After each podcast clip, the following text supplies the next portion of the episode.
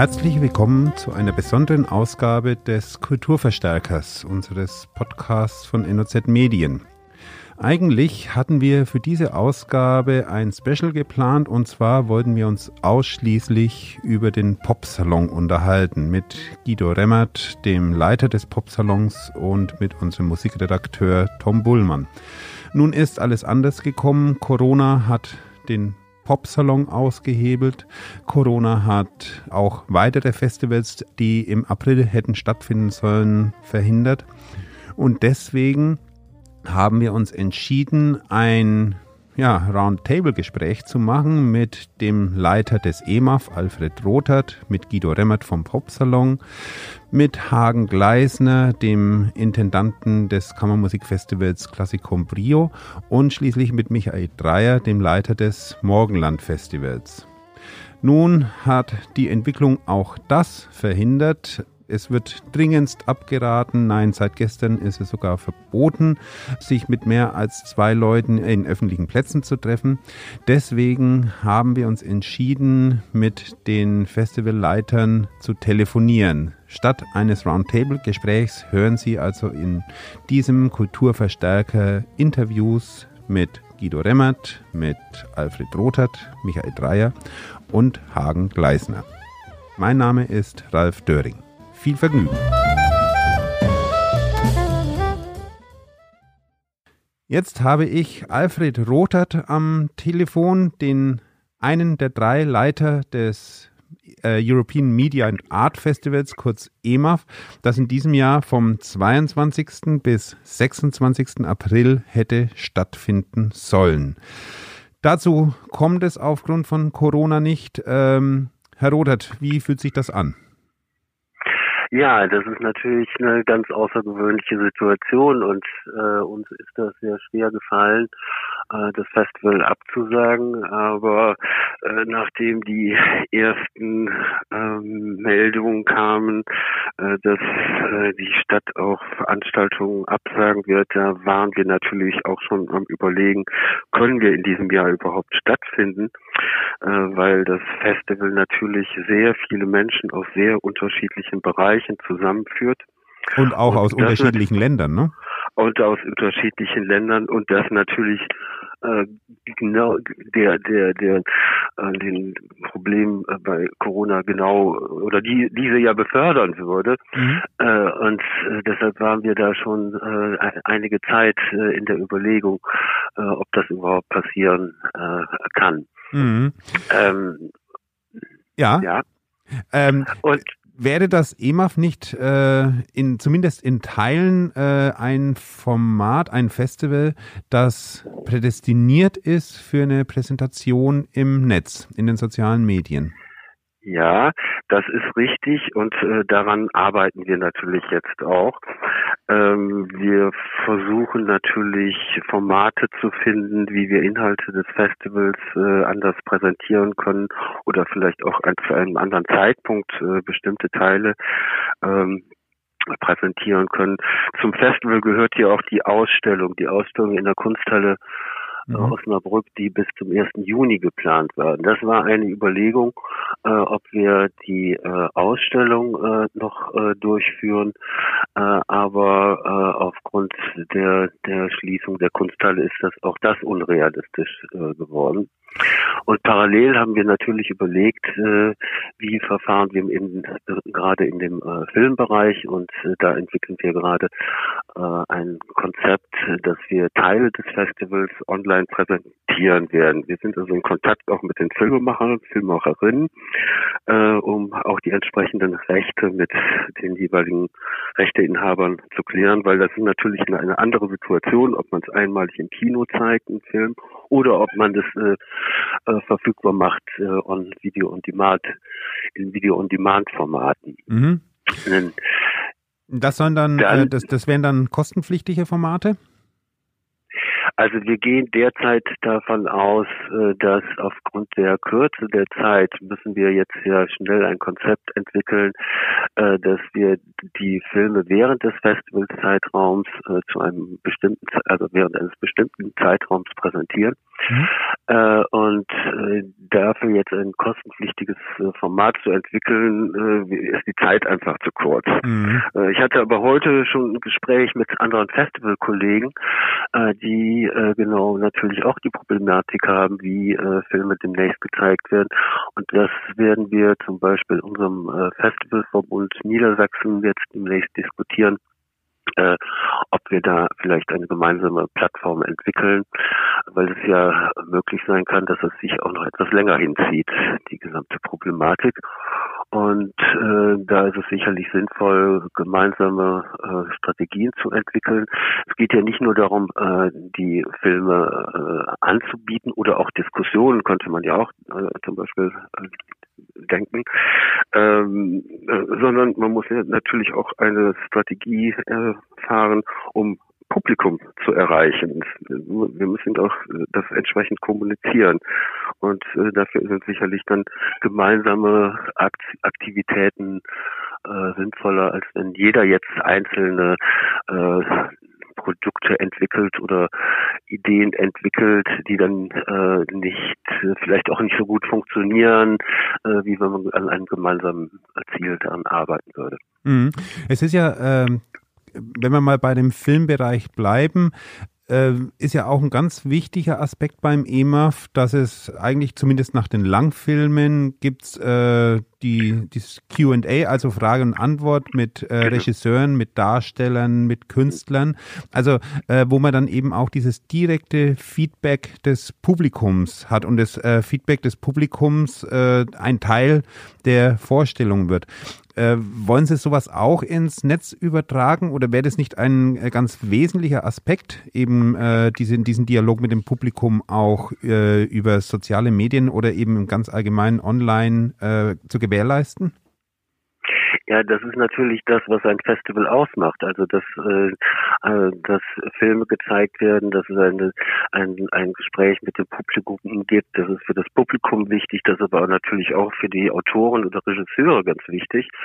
Äh, und äh, das ist natürlich das äh, Kernelement eines Festivals überhaupt, dass äh, Menschen sich treffen, sprechen, diskutieren, Ideen austauschen.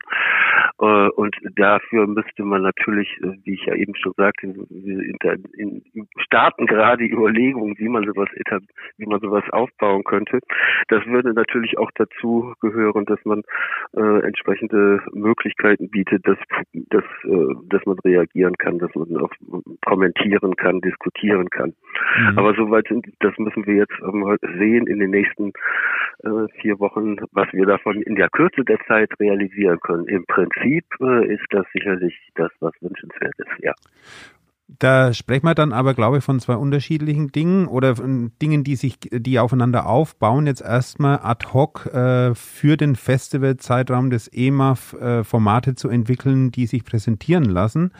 Äh, darüber hinausgehend dann aber sind Sie dann, wenn ich Sie richtig verstanden habe, in Gesprächen mit anderen Festivals äh, hier Niedersachsen bundesweit, weltweit, um Plattformen zu entwickeln, die so eine Online-Präsentation, ich sag mal, äh, die so eine einheitliche Basis schaffen, äh, einheitliche Standards entwickeln oder wie muss man sich das vorstellen?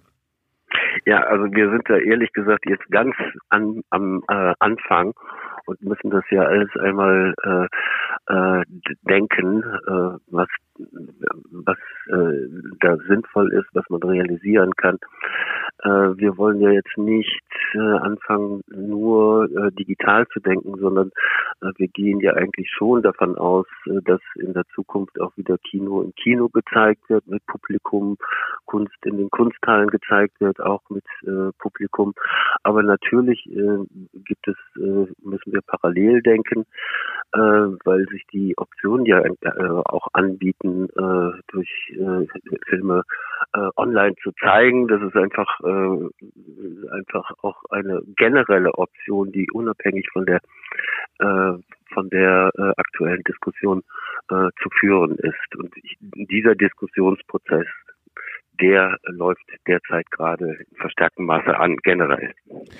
Was glauben Sie denn? Äh, ist Corona da so eine Art Katalysator? Äh, beschleunigt sich der Trend, die Entwicklung hin zu, zu Online-Formaten in der, äh, in der Kulturszene ganz allgemein. Ich meine, es gibt ja schon längst äh, Museen, die eine starke Internetpräsenz äh, haben, die ihre Präsentationen im, im Internet äh, toll gestalten und äh, das auch weiter befördern.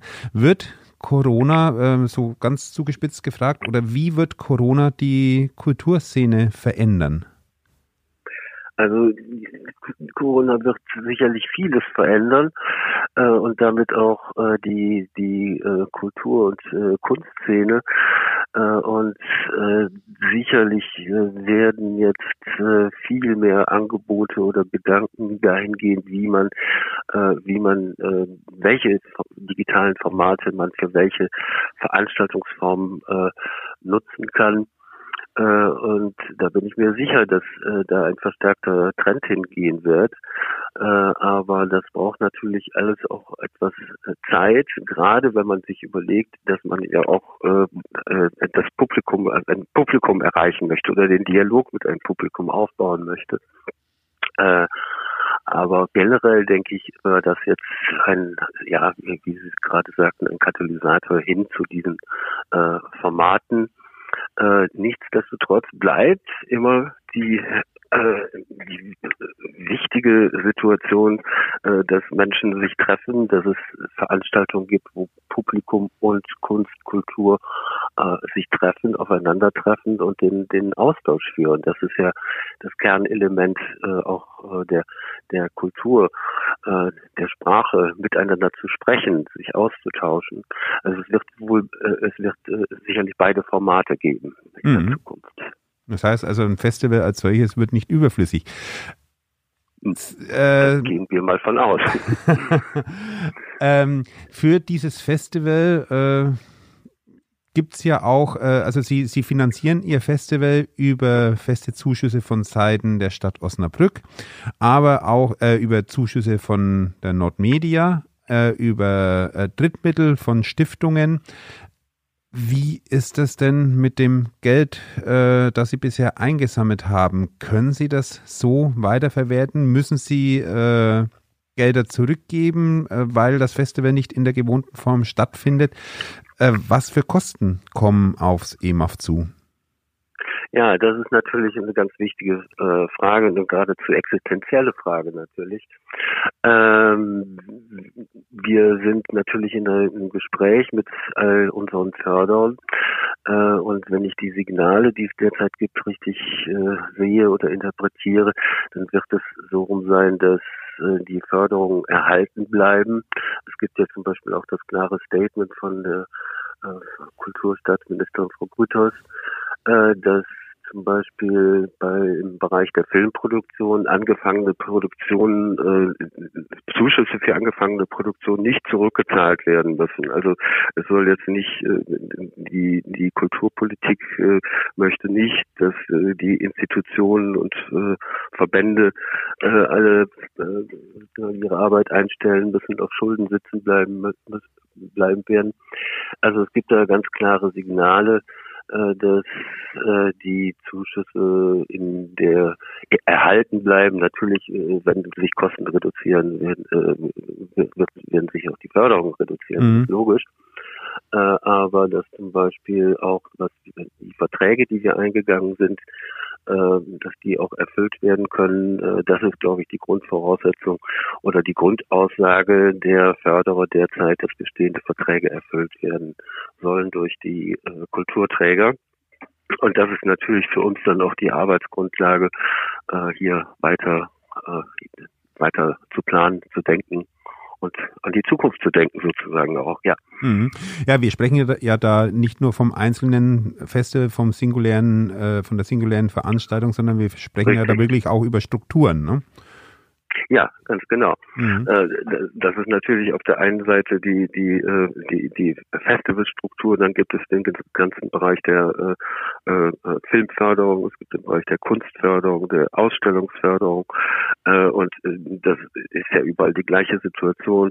Wenn die Museen, Kunsthallen geschlossen sind, äh, dann können auch keine Ausstellungen konzipiert werden, durchgeführt werden.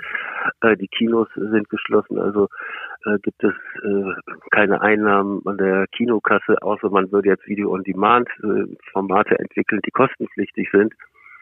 Äh, aber äh, da ist natürlich eine eine, eine ganze Branche betroffen und das Problem in diesem Bereich sind natürlich ist natürlich, dass äh, hier sehr viele äh, Freiberufler arbeiten, äh, die eine sehr oftmals eine sehr geringe soziale Absicherung haben. Und da sind natürlich auch äh, wichtige Impulse zu setzen durch die Politik, um die Künstler und Kreativen nicht im Raum stehen zu lassen. Mhm. Und es gibt ja auch Signale, dass da was äh, passieren soll, ohne da jetzt im Detail darauf einzugehen. Ja. Aber das finde ich einen ganz wichtigen, äh, wichtigen äh, Schritt, weil äh, das gerade diejenigen sind, die ja oft mit sehr kleinen äh, Einkommen arbeiten äh, und äh, darauf ganz dringend angewiesen sind, dass sie laufend Aufträge erhalten. Mhm. Und ich glaube, wir merken ja gerade jetzt in diesen Zeiten, jeder Einzelne merkt ja, äh, was ihm dadurch verloren geht, dass er abends nicht ins Kino gehen kann, nicht in die Ausstellung, nicht ins Konzert oder ins Theater. Herr, Herr Rothert, äh, ja? Ja, ja, also das ist natürlich genau das, äh, warum äh, warum äh, ein Festival oder Ausstellung und Kultur stattfindet. Es geht ja äh, gerade darum, sich zu treffen, einen Austausch zu führen äh, und äh, das muss natürlich auch in Zukunft erhalten bleiben. Unbedingt. Äh, noch einen Blick in die Zukunft des EMAF. Gibt es denn vom aktuellen Festival äh, Teile, gibt es äh, äh, Positionen in der Ausstellung oder im Filmprogramm, die sich auf das nächste Jahr übertragen lassen? Ja, da sind wir natürlich auch am überlegen. Also sicherlich ist es schwierig, den äh, Wettbewerb, den Film im Filmbereich, den Wettbewerbsbereich äh, zu übertragen, weil das sich natürlich immer auf eine Jahresproduktion äh, bezieht. Gut, jetzt steht natürlich die Frage im Raum, wie viel wird in diesem Jahr neu produziert. Das ist richtig. Aber äh, das würde, also vielleicht könnte man auch Zeiträume äh, erweitern. Aber dadurch, dass wir jetzt ja das Programm überwiegend äh, online zeigen, ist das Thema damit, also äh, ist das Filmbereich damit eigentlich äh, abgedeckt. Andererseits gibt es natürlich thematische Programme und da sind wir natürlich am überlegen, äh, ob wir das äh, äh, im, im nächsten Jahr äh, zeigen können. Und äh, genauso ist es in allen Bereich, anderen Bereichen. Wir hatten zum Beispiel Workshops geplant. Natürlich kann man die im nächsten Jahr äh, durchführen äh, und äh, auch vielleicht auch in anderen, äh, in, in einem anderen Kontext, dass wir mit anderen Veranstaltern zusammenarbeiten und dann verschiedene Elemente, die schon erarbeitet sind, sinnvoll dort platzieren, wo ja, wo sie dann auch ein äh, Publikum finden, vielleicht im Herbst, Winter, wo es dann vielleicht hoffentlich sich alles wieder besser entwickelt hat. Das hoffen wir alle, glaube ich. Herr Rothert, ich danke Ihnen ganz herzlich für das Gespräch, wünsche Ihnen alles Gute und ja, wir hoffen ja. auf die Zukunft des EMAF und äh, ja, ich sage mal bis bald. Ja, das hoffen wir auch. Danke. Tschüss. Tschüss. Bei mir am Telefon ist jetzt Guido Remmert, der Chef von Zukunftsmusik und der Leiter des Festivals Popsalon, der nun leider auch dem äh, Coronavirus zum Opfer gefallen ist. Herr Remmert, wie geht's Ihnen mit, dieser, mit dieser Absage? Ja, ich glaube, äh, ähnlich äh, wie es jedem gerade geht. Ähm, erstmal guten Tag. Ähm, ja, es hat uns halt alle völlig äh, völlig hart getroffen. Ähm, ich dachte zwar am Anfang irgendwie, dass das äh, alles halb so wild ist. Also vor fünf, sechs Wochen noch, glaube hatte ich noch nicht ansatzweise daran gedacht, irgendwie, dass da äh, im großen Stile Konzerte wegbrechen können. Aber das äh, hat sich ja so immens äh, beschleunigt, dass äh, die, die Ereignisse haben sich ja quasi täglich äh, überschlagen. Und äh, ja, ähm, da blieb halt nichts anderes übrig, als die Notbremse zu ziehen, äh, die auch völlig richtig ist. Ähm, aber klar, uns ähm, hat es da schwer getroffen und äh, so richtig gut geht's uns nicht, weil wir alle auch nicht wissen, ähm, wie es weitergeht, vor allen Dingen auch wann es weitergeht. Ja, das sind alles Fragen, die ähm, auf die keiner momentan Antworten hat und ähm, ja, wir hoffen halt, dass das äh, schnellstmöglich so ähm, in den Griff äh, zu bekommen ist, dass dass man halt äh, irgendwie sagen kann, okay, ähm, so langsam äh, gehen wir mal wieder von der Bremse runter und ähm, lassen hier und da wieder Veranstaltungen zu. Aber ja, wie das dann aussehen wird und wann das der Fall ist, kein Mensch weiß es, glaube ich. Dazu kommt ja der Aspekt, ich habe es eingangs erwähnt, äh, Sie leiten ja nicht nur den Popsalon, sondern auch die Agentur Zukunftsmusik, die Konzerte in Osnabrück, äh, in der Kleinen Freiheit, im Rosenhof, in der Lagerhalle veranstaltet, aber eben auch überregional. Und auch dieses Geschäft ist ja momentan komplett zum Erliegen gekommen, oder? Ja, da geht aktuell wirklich gar nichts mehr. Ähm, Konzerte sind alle verlegt oder abgesagt bis äh, weit in den Mai hinein. Äh, wir haben auch schon Optionstermine für Veranstaltungen Ende Mai und äh, über den Sommer hinaus, weil auch da aktuell kein Mensch weiß, ob es dann, was Veranstaltungen anbelangt, schon wieder weitergehen wird. Und dementsprechend äh, haben wir da vorsorglich schon mal geguckt, äh, wo man es hin verlegen könnte. Ja, ähm, und dementsprechend ist momentan halt auch ja nicht wirklich viel zu tun, dass die ganze Arbeit, die ganze ganze Bürostruktur, wie man sie kennt, ist eigentlich zum Erliegen gekommen. Wir arbeiten mehr oder weniger alle aus dem Homeoffice. Ähm, ich bin jetzt kurz im Büro, weil ich noch ein paar Kleinigkeiten erledigen muss, die ich von zu Hause nicht machen kann. Ja, aber ansonsten ähm, ja, ist momentan einfach mal tote Hose. Ja, es ist, findet gerade nichts mehr statt. Kommen wir, bevor wir nochmal äh, auf den Popsalon kommen, äh, noch eine Frage dazu. Äh, es gibt ja die Initiative, äh, die Konzertkartenbesitzer auffordert, jetzt aktuell kein Geld zurückzuverlangen. Äh, wie sieht es äh, mit dieser Initiative aus? Äh, äh, fällt das auf fruchtbaren Boden oder kommen doch viele, die sagen, ich möchte jetzt mein Geld zurück? Denn das ist ja für sie dann eine zusätzliche Belastung. Sie nehmen kein Geld ein, müssen aber Geld, das sie gar nicht haben, zurückzahlen. Genau. Ähm, das ist halt auch ein riesen, riesen, riesengroßes Problem für, für viele Veranstalter. Ähm, gar kein Geld haben. Man hat natürlich klar äh, auch die Vorverkaufsgelder nicht komplett irgendwie eingespeist. Äh, ist halt schon ein bisschen auf dem Konto geparkt. Nur es ist halt eine immense Belastung, weil viel in diesem Business halt auch über den sogenannten Cashflow läuft. Und ja, wenn, wenn halt keine Einnahmen da sind, wird es dann halt irgendwann sehr, sehr brenzlig, wenn, wenn, wenn alle Kunden oder viele, viele Kunden äh, Schlange stehen und ihre Eintrittskarten äh, umtauschen möchten, beziehungsweise das Geld zurückhaben möchten. Ähm, dementsprechend, äh, ja, muss ich halt sagen, finde ich die Initiative sehr, sehr gut und es ist auch sehr wichtig und überlebenswichtig für diese Branche, dass äh, da an die Leute appelliert wird und Konzertkartenbesitzer appelliert wird, dass eben sie die Eintrittskarten behalten möchten und äh, den Nachholtermin ähm, dann auch bitte dann wahrnehmen. Und äh, ich muss sagen, am Anfang äh, war es schwierig. Also in der ersten Zeit äh, vor ungefähr war so zehn Tagen in etwa, da standen ja doch noch regelmäßig äh, ganz schön viele Leute vor der Tür, die schnell noch irgendwie ihre Konzertkarten umtauschen wollten. Da ging es teilweise noch, beziehungsweise ähm, ging es nicht, weil äh, die Veranstaltungen nicht alle auch direkt zum äh, Storno freigegeben waren. Da musste man erst einen Antrag stellen. Ja, und bis dieser Antrag dann durch war, äh, ja, gab es ja den neuen Erlass, dass mittlerweile die Geschäfte zugemacht werden müssen.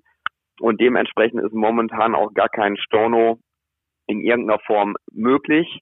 Aber ich habe auch das Gefühl, dass äh, ja viele Leute den Ernst der Lage verstanden haben und da auch sehr ähm, sehr äh, vorsorglich irgendwie äh, mit umgehen und äh, versuchen, ähm, ja, den neuen Termin, in der Regel gibt es ja neue Termine wahrzunehmen und mhm. äh, das ist sehr, sehr löblich und für uns auch extrem wichtig. Was ich allerdings auch sagen möchte, Veranstaltungen, die nicht verlegt werden konnten, die abgesagt werden mussten, da bekommen natürlich die ähm, Karteninhaber halt auch ähm, ihr, ihr Geld zurück. Also das ist gar kein Problem. Sobald äh, dass äh, Leben so langsam wieder hochgefahren wird und ähm, die Vorverkaufsstellen ihre Türen wieder öffnen dürfen, können dann natürlich die Kunden hinkommen und für ausgefallene Veranstaltungen halt auch ihre Karten zurückgeben. Das ist, das ist selbstverständlich. Es geht, es geht in erster Linie halt um die Veranstaltungen, die verlegt werden. Mhm. Ich meine, damit kommen wir ja direkt zum Popsalon. Der kann ja jetzt nie, nicht verlegt werden oder ist etwas derart geplant, dass der Popsalon mal wegen im Herbst stattfindet? Ja, doch, eine Verlegung ist geplant. Allerdings äh, im Herbst bekommen wir das nicht hin. Ähm, ist halt schwierig. Wir haben äh, sieben Locations dabei. Wir haben äh, annähernd 30 Bands beim Popsalon dabei und ähm, da dann innerhalb eines halben Jahres äh, ein Wochenende über drei Tage in sieben Clubs mit 30 Bands zu finden, das ist das ist unmöglich, das geht nicht. Ähm, was angestrebt wird und da laufen jetzt auch im Hintergrund schon die Arbeiten. Wir werden den Popsalon ähm, in das Jahr 2021 verlegen. Ähm, äh, auf das bekannte Popsalon-Datum Mitte April. Das wird dann vom 15. bis zum 17.04.2021 sein und ähm, versuchen da ein fast identisches Line-up ähm, hinzubekommen, wie es sonst in diesem Jahr hätte, also stattgefunden hätte. Mhm. Und das ist gerade der Plan. Es wird eventuell nicht mit allen Bands klappen, aber ähm, die ersten Gespräche haben gezeigt, da ist doch ähm, schon ähm, großes Interesse da und die Bands haben auch Interesse, bei uns aufzutreten. Und ich, ich denke, mit vielen Bands werden wir über ein Einkommen und äh, können sie dann halt quasi äh, mit, mit rüberziehen, mit verlegen. Das äh, spricht ja auch dafür, äh, dass der Popsalon mittlerweile, glaube ich, sich einen ganz guten Ruf erarbeitet hat. Und die Ironie der Geschichte ist ja auch, es wäre dieses Jahr der zehnte Popsalon gewesen, also ein kleines Jubiläum, ne? Ja, das ist richtig. Äh, der Jubiläums-Popsalon musste leider dem Coronavirus zum Opfer fallen. Das ist äh, sehr, sehr, sehr bedauerlich, weil wir uns auch äh, ein paar schöne Sachen überlegt hatten. Aber ja, ähm, aufgeschoben ist nicht aufgehoben und ich denke, wir werden es nächstes Jahr dann ähm, vernünftig oder ebenfalls vernünftig umgesetzt bekommen und ähm, dann müssen wir unser Jubiläum dann halt um ein Jahr verschieben und dann feiern. Hilft ja. halt nicht. Ja, ich darf an dieser Stelle nochmal sagen, dass der aktuelle äh, Kulturverstärker, dieser Podcast, ja eigentlich dem für den Popsalon reserviert war. Das heißt also, auch wir nehmen den Popsalon als Format sehr ernst. Ähm, wenn Sie den Popsalon jetzt um ein Jahr quasi verschieben, also dieses ganze Format äh, Monate, äh, zwölf Monate nach hinten verschieben, heißt es ja auch, dass die Kosten, auf denen Sie jetzt sitzen bleiben, dass das in einem überschaubaren Rahmen bleibt. Ähm, werden Sie denn in irgendeiner Art und Weise öffentlich gefördert? Nein, also eine öffentliche Förderung gibt es für uns nicht. Das ist alles äh, privat erwirtschaftet oder müssen wir privat erwirtschaften. Dementsprechend ähm, ja, äh, schmerzt da jeder Euro äh, doppelt. Ähm, und ähm, ja, Sie haben aber recht, ähm, einige Kosten, die sonst eventuell angefallen wären, fallen in diesem Fall nicht an. Wir äh, können es mit rüberschieben und es ist dann halt auch einfach nur aufgeschoben, wird dann zu einem späteren Zeitpunkt äh, in, in Kraft treten und äh, dementsprechend äh, ist das für uns halt auch nicht ganz, ganz unwichtig, dass wir das ähm, so dann äh, hoffentlich hinbekommen. Genau. Und das heißt, äh, dass auch in diesem Fall, also auch im Fall vom Popsalon, die bereits gekauften Karten ihre Gültigkeit behalten? Genau, alle äh, bereits gekauften Karten werden ihre Gültigkeit behalten. Ähm, wir werden das innerhalb der nächsten äh, zehn Tage dann auch auf allen Kanälen kommunizieren. Wir sind halt im Hintergrund noch ein bisschen am Arbeiten, äh, um, um letzte Details zu klären. Ich bitte allerdings um Verständnis, dass äh, wir das komplette Line-up natürlich nicht bekannt oder noch nicht bekannt geben können. Wir müssen halt erstmal gucken, welche Band kann. Es gibt natürlich bei einigen Bands auch für Frühjahr 21 schon anderweitig äh, oder anderweitige Verpflichtungen. Ich weiß es zwar jetzt aktuell noch nicht, weil ich noch nicht mit allen sprechen konnte. Nur ähm, weiß man, wenn man in dieser äh, Branche tätig ist, dass die Planungen teilweise bis anderthalb Jahre oder zwei Jahre im Vorfeld äh, stattfinden und dementsprechend bei bei äh, einigen Acts kann ich mir durchaus vorstellen, dass da der das Frühjahr schon durchgebucht ist und dass es da schwierig wird. Aber ja, ähm, ein Großteil wird wird funktionieren und den Rest äh, füllen wir dann halt mit, oder was heißt füllen, das ist natürlich jetzt irgendwie ein bisschen abgeschwächt, ähm, werden wir natürlich ähm, tolle, tolle andere Bands dann verpflichten, die äh, an diesen Tagen dann eben auch äh, spielen werden. Aber auf die Karten nochmal ähm, zurückzukommen, die werden alle ihre Gültigkeit behalten und ähm, da bitten wir auch die ähm, Popsalon-Besucher, ähm, diese Tickets äh, zu behalten und dann den neuen Termin beziehungsweise den Nachholtermin wahrzunehmen. Ja, ich kann ja aus dem Nähkästchen geplaudert sagen, dass wir uns in der Regel so Ende des Jahres immer unterhalten, um dann erste Gespräche über den kommenden Popsalon zu führen. Darauf hoffe ich auch in diesem Jahr. Ich wünsche für jetzt alles Gute und bleiben Sie gesund, Herr Remmert. Ganz, ganz, ganz vielen lieben Dank, Herr Döring. Und äh, genau, das äh, hoffen wir alle. Und dann äh, sprechen wir uns äh, im weiteren Verlauf des Jahres. Und wir hoffen, dass das Coronavirus bis dahin so weit in den Griff äh, oder dass man das so weit in den Griff bekommen hat, äh, dass der Kulturbetrieb weitergehen kann. Das hoffen wir auch. Vielen Dank. Danke ebenfalls. Tschüss. Tschüss. Bei mir am Telefon ist jetzt Hagen Gleisner, der Intendant des Kammermusikfestivals Klassik Con Brio. Guten Tag, Herr Gleisner. Guten Tag, Herr Döring. Ja, es sind keine schönen Umstände, unter denen wir uns jetzt sprechen. Auch Sie mussten wie andere Veranstalter Ihr Festival absagen. Äh, wie schwer ist es Ihnen gefallen? Ja, es ist ähm, es ist uns sehr schwer gefallen, weil wir sehr viel in die Vorbereitung investiert hatten. Wir hatten ähm, mit allen Künstlern sämtliche Werke abgesprochen. Sie haben vielleicht unseren Flyer gesehen.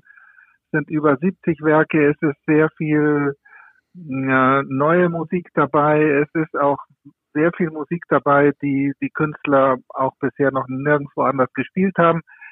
Ähm, und alle diese Details sind mit über 30 Künstlern besprochen worden und ähm, vereinbart, das Programm steht, die Probenpläne stehen auch. Sie wissen, äh, bei uns ist es ja ein bisschen anders als bei anderen Festivals, wo mitunter ein Quartett oder ein Quintett ähm, oder ein Trio eingeladen wird, das mit einem festen Programm kommt. Aber bei uns ist ja jedes Konzert eine äh, einzigartige Veranstaltung, die hier in der Region geprobt wird und hier aufgeführt wird. Mhm.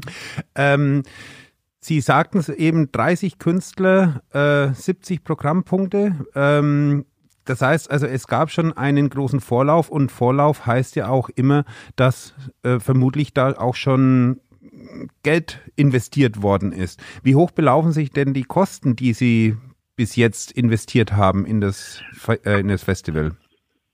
Also es ist ja so, die Künstler haben noch nicht gespielt, daher gibt es noch, sind da noch keine Honorarkosten gelaufen, wenngleich das äh, mir doch sehr große Sorge bedeutet, weil wir mit den Künstlern zum Teil schon vor einem Jahr gesprochen haben, die haben sich diese Termine freigehalten. Wir können mit, damit rechnen, dass äh, sie in dieser Zeit hier auftreten und nun haben sie keinen Auftritt und haben auch kein entsprechendes Honorar. Mhm. Ähm, das gleiche gilt auch für zum Beispiel die Hotelreservierung. Die haben wir genau vor einem Jahr schon äh, getätigt beim Hotel Valhalla. Wir haben den Zeitraum geblockt. Das Hotel ist ja nicht so groß, also das ist schon eine große Auslastung für das Hotel jedes Jahr, unser Festival. Und äh, jetzt mussten wir das absagen. Und das ist natürlich auch für das Hotel bitter. Also es sind sehr viele indirekte Kosten, sage ich mal so, entstanden. Natürlich auch ähm, in Werbung sind manche Dinge auch, manche Kosten auch entstanden direkt. Ich sag mal, unsere Homepage ist ja jetzt neu. Ich weiß nicht, ob Sie schon mal reingeschaut haben. Ja, habe ich schon. Äh, ist ein ganz neues äh, Konzept auch und da ist einfach auch viele Stunden da reingeflossen, diese äh, Homepage auf den neuesten Stand zu bringen. Also man kann das kaum quantifizieren. Es ist aber sehr viel an Stunden da eingeflossen. Das ist ja das Besondere äh, bei Classic Complete, dass da, glaube ich, sehr viel, ich sag mal, ehrenamtlich läuft. Ähm, nichtsdestotrotz, Sie sprachen eben die Hotels an, das Hotel Valhalla, das quasi gebucht war für diesen Zeitraum des Classic Complete Festivals. Ja, klar. Ähm, Müssen Sie denn äh, jetzt trotzdem ans Hotel Valhalla äh, Stornierungskosten zahlen oder müssen Sie womöglich sogar die Zimmer trotzdem auch, äh, äh bezahlen, auch wenn, wenn Sie sie nicht nutzen können? Wie ist das? Hm, das haben wir bisher noch äh, nicht äh, quantifiziert. Ehrlich gesagt ähm, ist es ja so, bei einem Hotel kann man auch kurzfristig absagen und die Stornogebühren dürften nicht so hoch sein. Aber ich kann Ihnen das nicht genau mhm. sagen, denn mhm. über diesen Punkt haben wir bisher nur kurz das Thema angesprochen, dass da was bezahlt werden müsste. Ist richtig.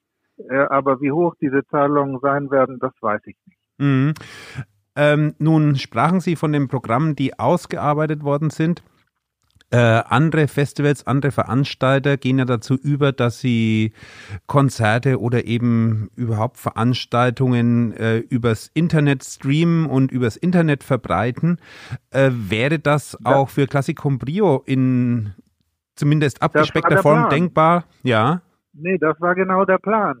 Also ich hatte mit äh, einem äh, mit einem Team gesprochen, die Aufnahmen von den Konzerten realisieren wollten, damit wir sie im Nachhinein auch äh, ins Internet stellen können. Ja. Äh, nicht alle, aber zumindest sehr viele Werke, denn wie ich schon mal sagte, es ist ja sehr viel auch neue und unbekannte Musik. Also äh, nicht umsonst. Unser Thema heißt ja unerhört. Das ist in Anlehnung an Beethoven. Beethoven hat ja viele seiner Werke selber nicht hören können. Und wir haben jetzt das äh, Thema hm, ausgeweitet und in dem weitesten Sinne des Wortes interpretiert und haben gesagt, gut, es gibt äh, auch andere Komponisten, die ihre Werke selber gar nicht gehört haben. Es gibt andere, also die vor dem die Werke uraufgeführt wurden, verstorben sind, wie zum Beispiel Schubert. Aber es mhm. gibt auch andere, die aus politischen Gründen nicht aufgeführt werden durften. Ähm, die erinnern sich an politische Zeiten, wo eben die Aufführung von bestimmten Werken und bestimmten Komponisten auch verboten waren. Das ist noch gar nicht lange her, mhm. dass zum Beispiel in der DDR äh, Musik mit äh, geistlichem Hintergrund nicht aufgeführt werden durfte. Bach war dort mit geistlicher Musik nicht erlaubt. Ähm, aber es hat noch viel schlimmere Zeiten gegeben im Nationalsozialismus, wo eben auch ähm, Komponisten hingerichtet wurden oder in der Gefangenschaft äh, gestorben sind. Mhm. Also wir wollten dieses in dem weitesten Sinne auch äh, ähm, darstellen und da wäre eben sehr viel Musik zu Gehör gekommen, die wirklich sehr selten ähm, aufgeführt wird, also die wirklich für viele Menschen bisher unerhört geblieben ist. Mhm. Die Ironie der Geschichte ist nun, dass unser ganzes Festival unerhört bleibt. Ja. Ähm, wir wollten eigentlich im Grunde genommen sehr viele dieser Werke aufnehmen und den Hörern im Nachhinein auch zur Verfügung stellen. Einige Aufnahmen gibt es auch schon von Vorjahren, aber in diesem Jahr sollte gerade dieses Thema ähm, sehr äh, deutlich gemacht werden und sehr deutlich auch produziert werden. Mhm. Das heißt also, äh, die Kammermusik, äh, das Kammermusikfestival wäre in diesem Jahr, äh, ja, hätte fast eine richtig politische Konnotation gehabt. Ähm, trotzdem nochmal die, die ja, Frage. Teilweise.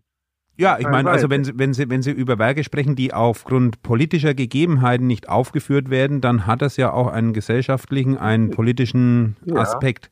Ähm, also wir wollten einfach das Nachdenken ähm, darüber weitergeben, nachdenken, dass es Zeiten gegeben hat, wo Musiker nicht das äh, tun konnten, was sie eigentlich aus ihrer Berufung her machen wollten, mhm. äh, auch in ganz anderen Situationen. Ich nenne ihn mal auch äh, die Frauen, die als Komponistinnen tätig waren, hatten es ja auch nicht leicht.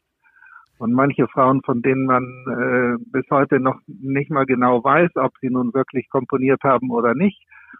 Ähm, also äh, da gibt es eine ganz weite Thematik, die wir in diesem Jahr ausrollen wollten. Mhm.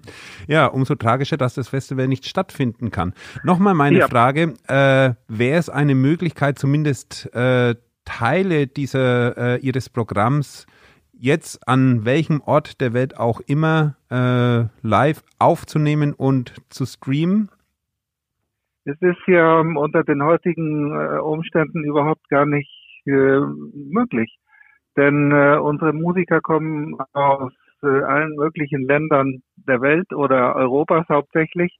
Aber die Grenzen sind geschlossen, die können gar nicht herkommen. Und wenn sie hierher kämen, dann dürften immer nur zwei zur gleichen Zeit auf der Bühne stehen. Ja. Ähm, und viele unserer Werke sind äh, Quintette, Trios und so weiter, die eben mehr als zwei Personen bedeuten. Das heißt, ähm, technisch ist in diesem Moment leider unser Festival auch, wenn man diese möglich über diese Möglichkeit nachdenken würde, gar nicht. Mhm.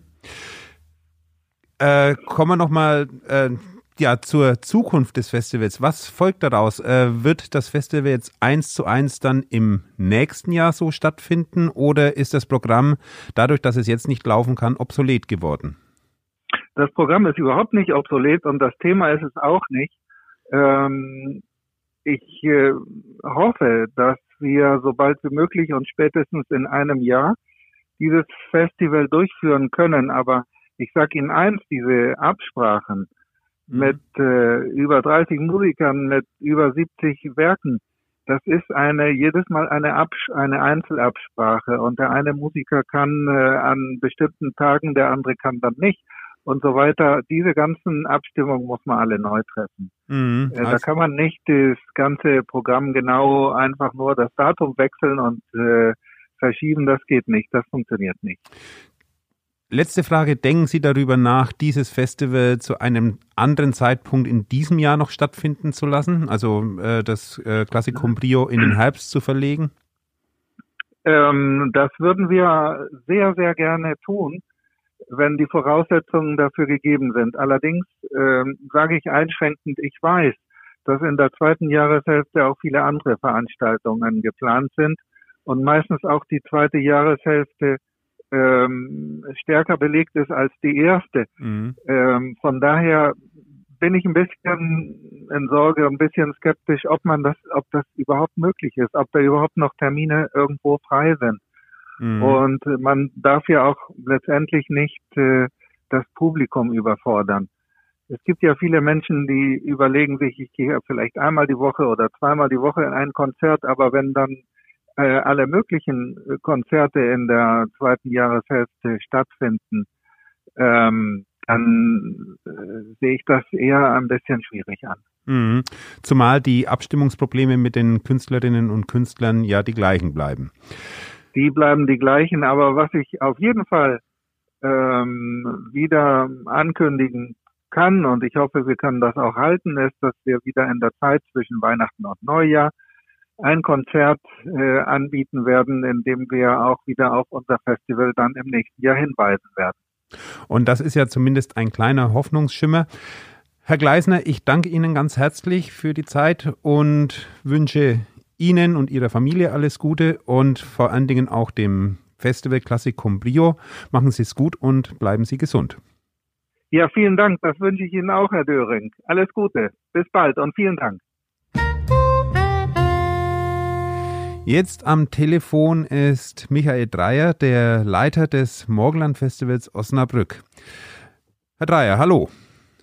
Guten Morgen, Herr Düring. Ähm, das Morgenland Festival war terminiert für Ende Juni in diesem Jahr. Äh, das heißt also, es ist noch relativ weit entfernt. Trotzdem haben Sie sich entschlossen, das Festival für dieses Jahr in dieser Festivalform abzusagen. Warum? Ja, ich muss sagen, ich vermeide eigentlich das Wort absagen. Also ich glaube ziemlich sicher, dass wir eine neue Form finden müssen, äh, die also nicht nur neuen Termin, sondern wahrscheinlich generell ein bisschen eine neue Variante. Ich denke also, das ist im Grunde ein Glück im Unglück, dass wir jetzt drei Monate vor dem Festival sind und nicht schon für 50.000 Euro Flüge gebucht haben und so weiter.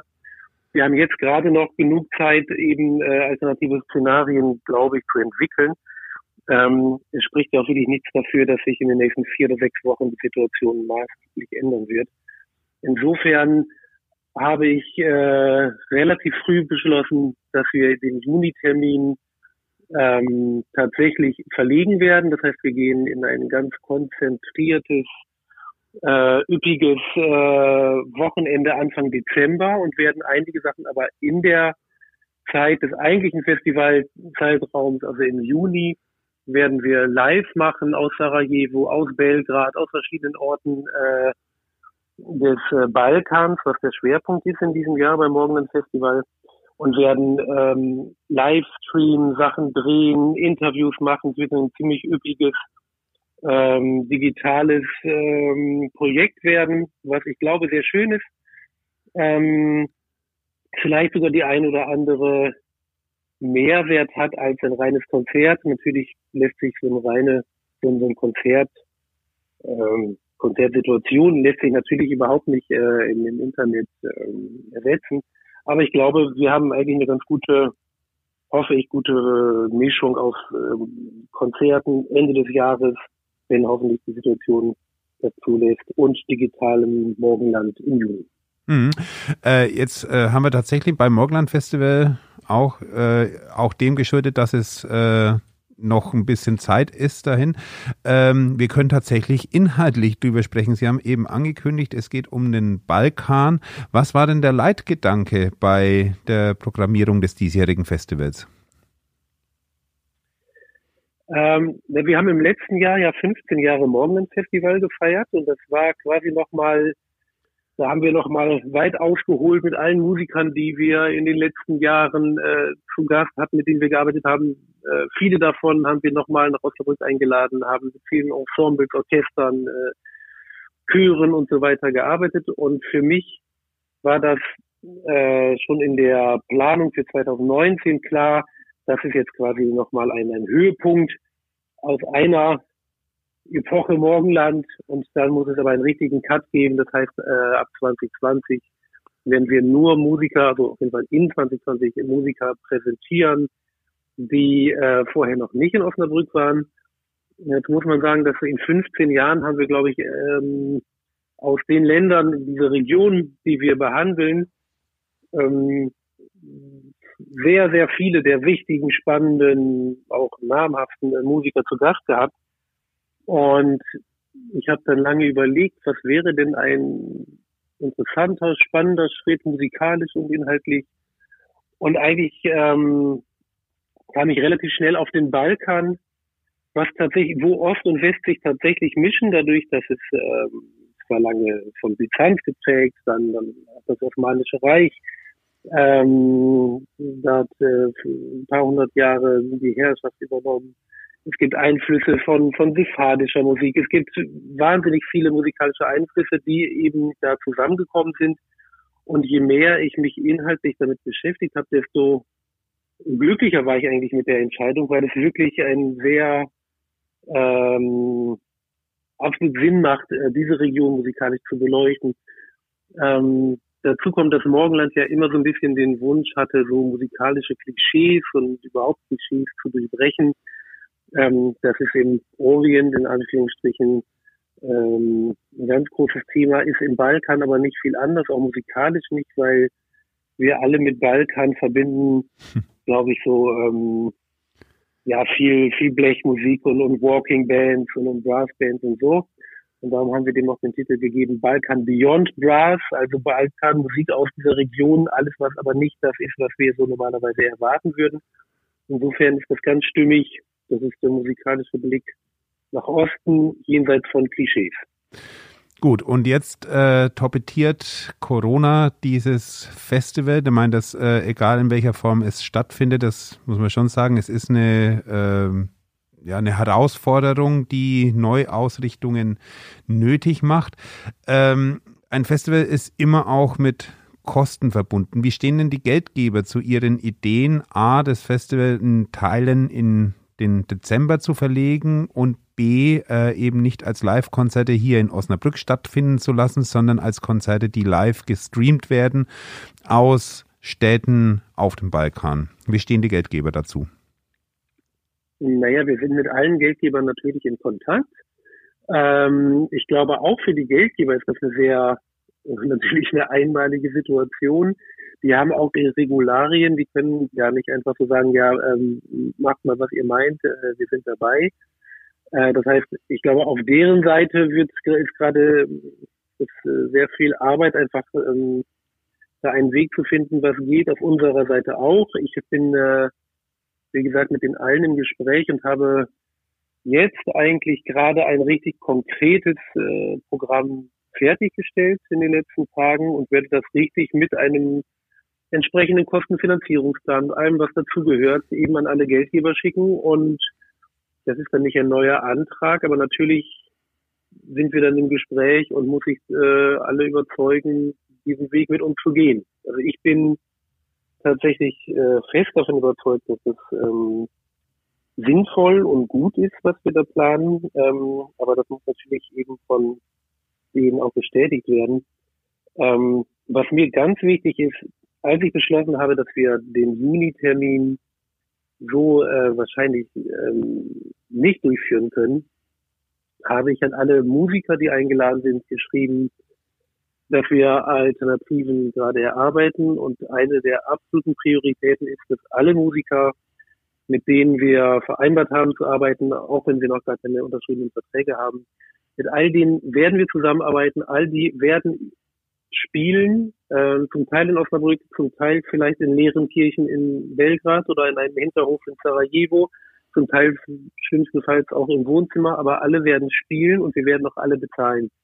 Und ich glaube, das ist äh, ganz wichtig in dieser Zeit, die ja für sehr viele Menschen auch wirtschaftlich schwierig ist. Ähm, freie Musiker sind extrem brutal von dieser Situation betroffen. Mhm, und, und ähm, ich glaube, das ist eine Frage von, äh, ja, das ist nicht nur Solidarität. Also das ist, ich finde, das ist ein Muss. Natürlich, dass wir versuchen, alle die zu unterstützen und eben Möglichkeiten zu finden, die den Musikern gerecht wird, dem Publikum gerecht wird und inhaltlich der Sache gerecht wird.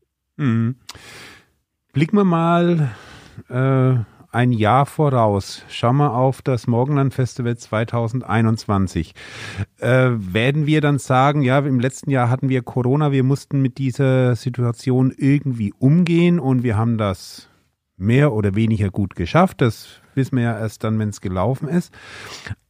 Werden wir nächstes Jahr dann sagen, vorausgesetzt Corona ist dann wirklich äh, kein Thema mehr, werden wir dann wieder Festivals machen wie 2019? Werden wir dann so weitermachen wie bisher? Oder wird durch die Herausforderungen, die jetzt an Festivals und an Kulturveranstalter allgemein gestellt werden, äh, werden neue Formen der Präsentation Einzug halten? Wird, wie wird die Kulturszene sich verändern im, durch den Druck, den Corona aufgebaut hat? Ich glaube absolut, dass das eine Chance auch darstellt. Ähm, also wir haben Glück, wenn wir überlegen, Teile eben in der digitalen Welt zu machen, haben wir insofern Glück, als dass die Strukturen bereits da sind. Wir haben zum Beispiel einen YouTube-Kanal, wo wir ungefähr 36.000 Abonnenten haben, äh, wo wir 25.000 Zuschauer täglich haben. Das heißt, wir werden auf jeden Fall sehr, sehr, sehr viele Menschen erreichen. Und ähm, ich glaube, dass das sowieso für die Zukunft natürlich ein wichtiger Kanal ist, wo äh, Musik und kulturelle Beiträge ähm, für Menschen erreichbar sein sollen und können. Ähm, ich glaube auch größer gedacht, dass viele Menschen vielleicht doch in dieser Zeit auch gezwungen sind, darüber nachzudenken, was wollen wir eigentlich, was brauchen wir, was ist uns wichtig. Ähm, ich kann mich erinnern, vor ja, jetzt über zehn Jahren, als ich viel Zeit in dem Iran verbracht habe, dass ich oft fast ein bisschen neidisch so dahingeschaut habe und dachte, naja, da hat Kultur wirklich so einen, noch einen wirklich existenziellen, ist existenziell wichtig. So, während das bei uns in der westlichen Welt so ein bisschen drohte, degradiert zu werden zu so einem Schmuckwerk, was eigentlich relativ egal ist, ob man das jetzt hat oder nicht. Und ich habe gedacht, naja, das haben wir natürlich in der westlichen Welt für immer verloren. Vielleicht kommt das schneller zurück, äh, als ich gedacht habe. Das also ähm, durch die, hab, die Selbstverständlichkeit ist nicht mehr gegeben und dadurch wird der, die Besonderheit stärker wahrgenommen. Ja, plötzlich merkt man, wie wichtig das doch für einen ist. Das ist auch mit ein Grund, warum ich, äh, ich, ich in all diesen Überlegungen mit Verschieben und hin und her gibt es natürlich das eine ist, wir können jetzt nicht alle jetzt in den Herbst schieben, weil der Herbst ist ja nicht wirklich länger geworden und äh, es wird gar nicht, also es sind zu viele Veranstaltungen, die dann alle plötzlich da zusammenkommen äh, würden. Ähm, aber es ist ja nicht nur das. Ich glaube, dass die Menschen werden doch sehr schnell merken, wie wichtig Kultur für uns ist, wie sehr wir das brauchen. Ähm, und eben deshalb müssen wir auch, auch jetzt, glaube ich, wirklich was anbieten, was immer geht. Und ich meine, man sieht das ja auch jetzt schon, das äh, passiert ja sehr viel und ich glaube, das ist sehr wichtig für die Menschen. Ähm, als ich das rumgeschrieben habe an eine Musikerin in Sarajevo, schrieb so mit unseren Planungen, schrieb sie mir, es gab nie so viele Konzerte und Theatervorstellungen wie während der Belagerung von Sarajevo. Ähm, die Menschen haben ihr Leben riskiert damals, um äh, Konzerte zu hören oder ins Theater zu gehen.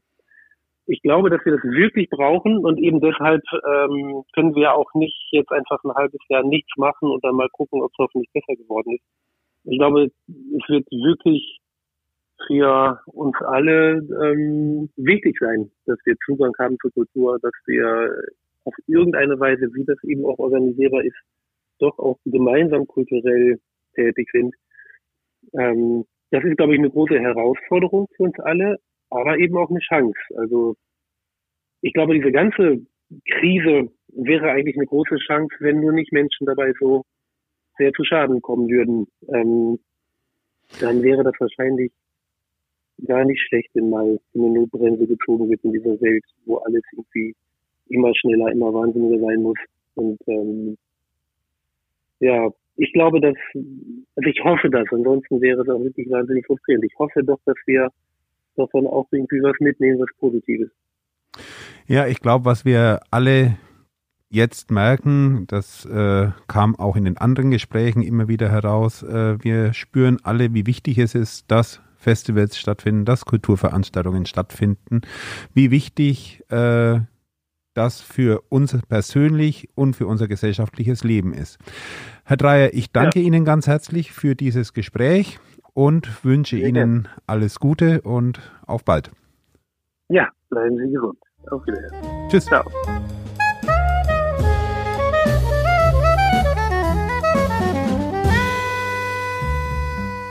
Das war unser Podcast in Zeiten von Corona. Kulturverstärker hat sich diesmal unterhalten mit dem Leiter des Popsalons Guido Remmert, mit dem Leiter des Kammermusikfestivals Klassikum Brio Hagen Gleisner, mit Michael Dreier vom Morgenland Festival und Alfred Rothert vom EMAF. Den nächsten Podcast gibt es am 7. April. Bis dahin bleiben Sie gesund, bleiben Sie uns gewogen. Mein Name ist Ralf Döring. Ich danke Ihnen fürs Zuhören. Tschüss.